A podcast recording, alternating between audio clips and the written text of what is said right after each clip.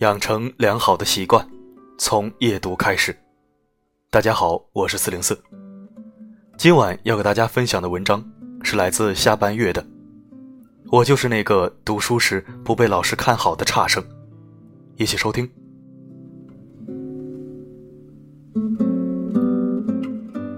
前些日子在香港遇到了中学时的一位女同学，多年不见，那位女同学已经判若两人。无论外表还是气质，都找不到往昔小镇姑娘的影子。谈笑之间，颇有成功女性的味道。一番交谈之下，我得知，她现在在深圳做生意，有房有车，日子过得很不错。我夸她，凭着自己的本事在深圳买房的女同学，你还是第一个，真厉害。面对我的夸奖，同学打趣地说：“我算什么？”想当年，我可是老师瞧不起的那种人。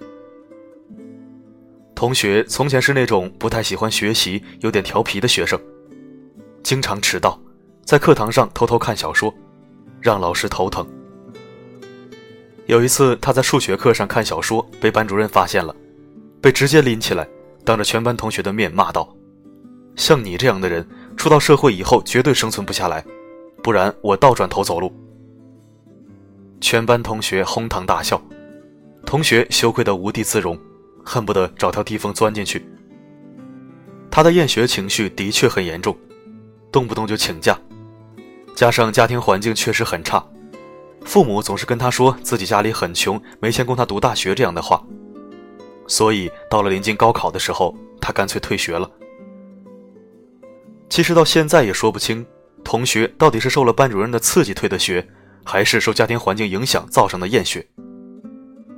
在那个时候，想继续读书并不是很难，交得起学费就可以。当然，成绩差的学生考到不好的大学也是正常的事。同学说，他现在一点也不恨班主任，但也没有特别感激的意思，因为就算老师用的是激将法，当时的他还是受到了打击。然而，不认真学习和退学。的确是他自己的问题和选择，怨不了任何老师。而他的家境的确是贫寒，父母是农民，每天起早摸黑的干活，但仍然只能勉强糊口。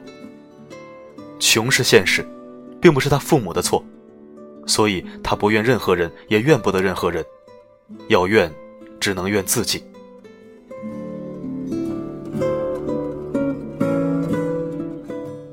同学高中毕业后。就进了珠三角的电子厂打工，成了一名流水线工人。青春和汗水滋润着车间机器齿轮的运转。同学像无数个普通的生产线女工一样，日复一日的在重复的劳动里过着一种看起来毫无希望的日子。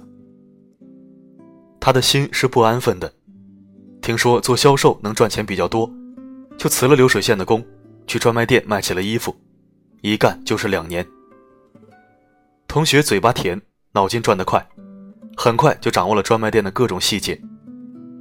于是便跑去东莞，自己租了一个十平方米不到的档口，做起了成衣批发。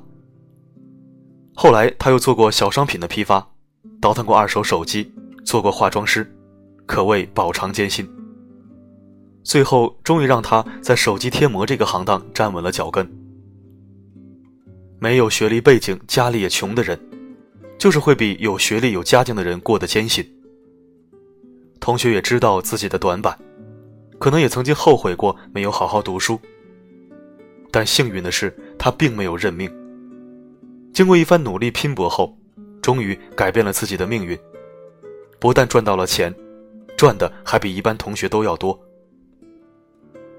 作为一个白手起家的女商人，同学很是谦虚，觉得自己的成绩算不了什么。可在我看来，他是令人敬佩的。但凡靠自己改写命运的人，都值得我们去学习。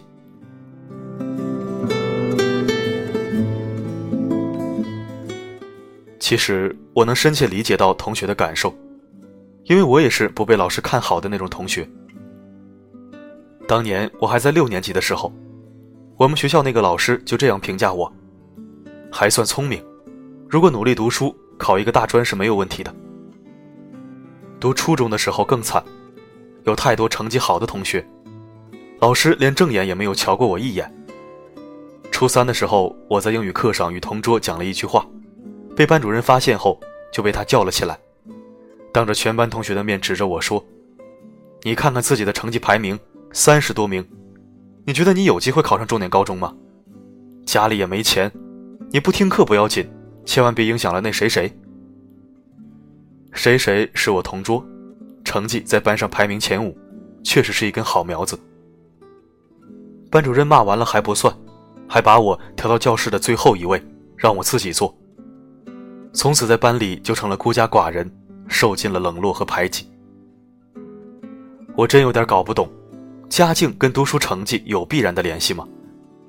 还是在他眼里只看得见家境好和成绩好的学生呢？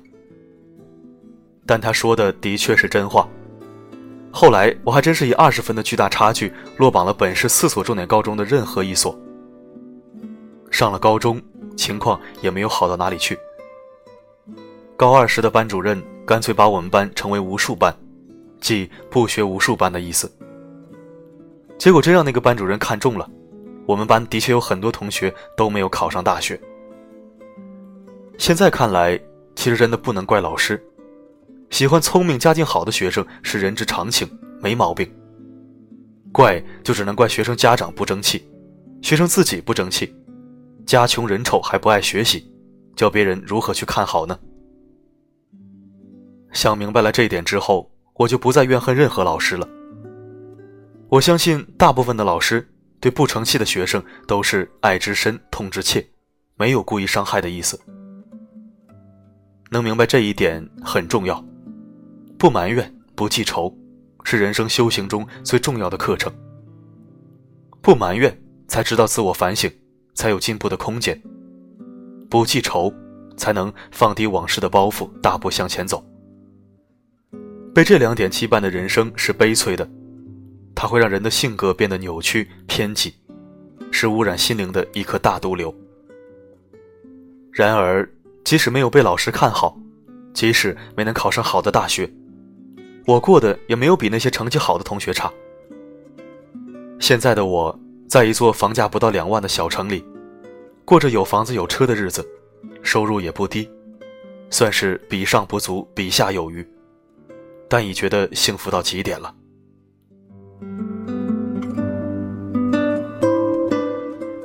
被老师看好的学生都是什么样的呢？当然是学霸型的学生了。成绩好，无论什么比赛都能拿奖，既给学校增光，也能给老师长面子。学霸在老师心目中的地位，基本是曾经学霸，终身学霸。无论这个曾经的学霸毕业后是多么的倒霉堕落，在老师的心目中，他们依然是好学生，依然有着至高无上的地位，直到世界的尽头。我觉得这种想法也没什么不好，这可能是人们敬畏和尊重知识的一种态度，虽然有点迂腐，但至少可以激励年轻人要努力学习。日后就有机会被敬仰。被老师看好的学生，大部分都能考上大学，找到一份不错的工作。有的人甚至很出色，在各行各业继续保持着学霸的劲头，成为了行业的精英人物。这些人是上帝宠幸的幸运儿，的确能在人生的道路上比差生获得更多的机会。但是那些不被老师看好、学习成绩差、家境也没有什么背景的学生，也不用太灰心，因为学习上的差生，并不等于人生上的差生。但学历没有优势的人，首先要明白的一点就是，你已经输在了起跑线上，所以后面的旅程里你要奋力直追，要做好比别人吃很多苦的准备，也不准偷懒，这样才有机会赶上甚至超越学历背景好的人。所幸的是，人生不是百米冲刺，而是一场马拉松，漫长而艰苦。赛程不过半，都无法分出胜负。落后的人大有可能跑了一段路后开始超越领先。我一直觉得我那个同学就是超越的那一个。他很清楚自己的优势和短板，也很清楚自己想要什么。最重要的是，他吃得了苦，受得了难。不怨天尤人，不恨父母，不怨旁人，三观正得让人惊叹。什么都没有，但凭一腔热血和满身的勇气，光是这一点，已经 PK 掉了很多学历高但不愿意吃苦、喜欢抱怨的人。其实我跟他一样，无论在别人眼中的我们是有多丑、多笨，多么的古怪和不堪接受，但好在我们依然深信，我们是美的，是可以凭着自己的努力去过上好日子的。因此。我们奋不顾身，努力拼搏，然后终于过上了想过的日子。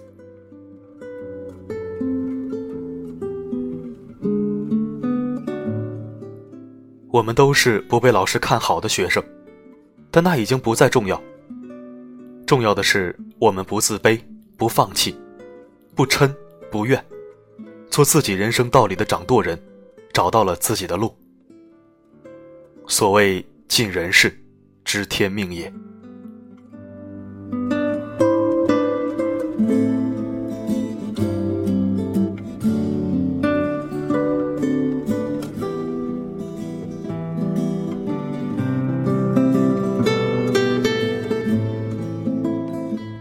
感谢收听，这里是夜读。如果想听到更多我的声音，可以根据文字介绍找到四零四声音面包，关注我的个人电台。好的，今天的播送就到这里。希望我的声音可以温暖到你。晚安。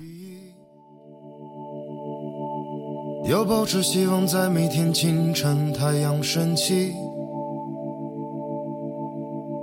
不用太在意这一首的遗憾，用一片面包解决你的不安，别担心，没人经过你的未来。没人驻足你的现在。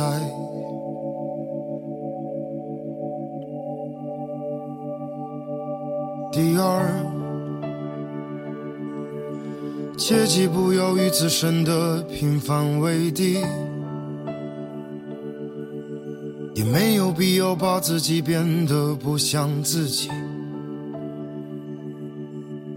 你曾慌乱过你的年华释然。你们的一天都一样，面对是同一个，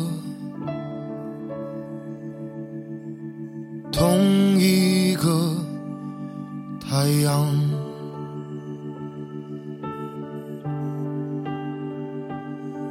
第三，与自己所处的现在促膝长谈。写生命中所剩不多的情感，这世界不会再为你改变，只怕就任其消耗殆尽，或者用力的喘息。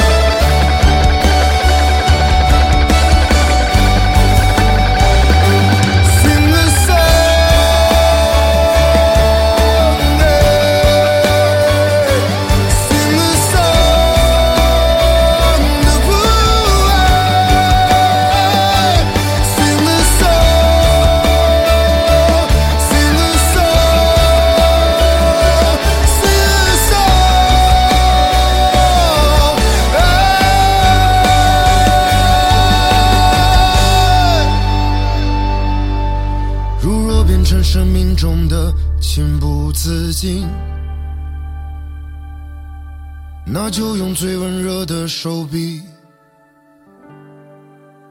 拥抱自己。